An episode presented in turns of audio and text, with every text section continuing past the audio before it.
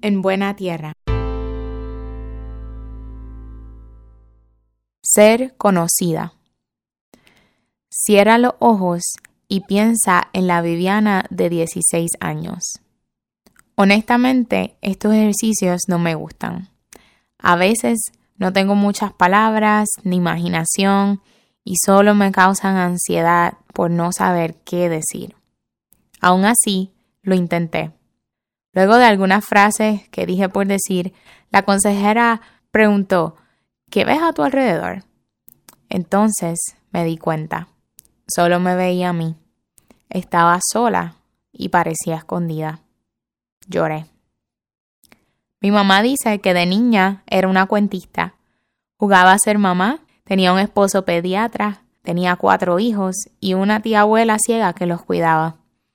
Hoy en día nadie me describiría como cuentista, pero bajo el radar de la conciencia hago todo tipo de cuentos. Reflexiono en mi vida, analizo los eventos y formulo líneas argumentativas sobre quién soy, cómo voy, qué tengo, qué me falta y qué significa lo que pasa a mi alrededor. Kurt Thompson, en su libro The Soul of Shame, explica que, en este sentido, todos somos cuentistas. Sin embargo, sostiene que, para bien o para mal, no somos los únicos narradores en nuestro cuento, sino que también integramos información que otros nos dicen o que imaginamos. Aquel día, en la oficina de la consejera, lloré porque recordé el cuento que años atrás sonaba en mi mente. El fracaso de una relación, la sensación de no ser suficientemente talentosa, la imposibilidad de agradar a todos, el cansancio irremediable y todo lo que a mi alrededor gritaba, no eres suficiente. Esto es, la vergüenza estaba dominando mi historia. La Viviana de 27 ya estaba aprendiendo a identificarla. Según la tesis de Thompson, el rol de la vergüenza es infectar como un virus cada elemento de nuestra mente con el fin de distorsionar la historia de Dios y lo que Él dice de nosotros.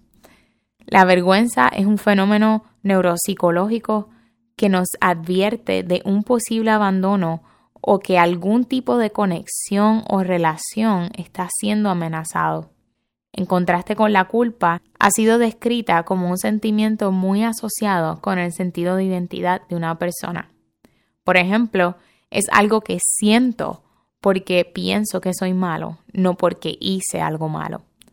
La vergüenza es un virus desintegrador porque nuestra respuesta, por lo general, es escondernos, separarnos y desconectarnos de otros.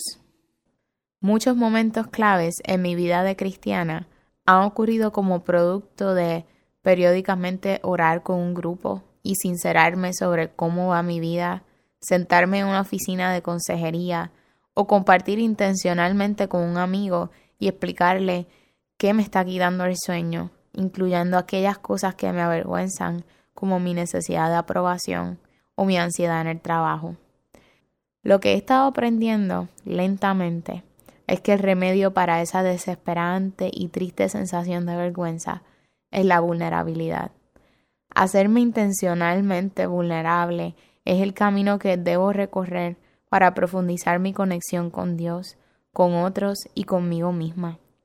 Invitar a otros a conocer los cuentos que me estoy diciendo a mí misma y a los narradores externos que estoy escuchando para ayudarme a reconstruir mi historia con la verdad me está sanando.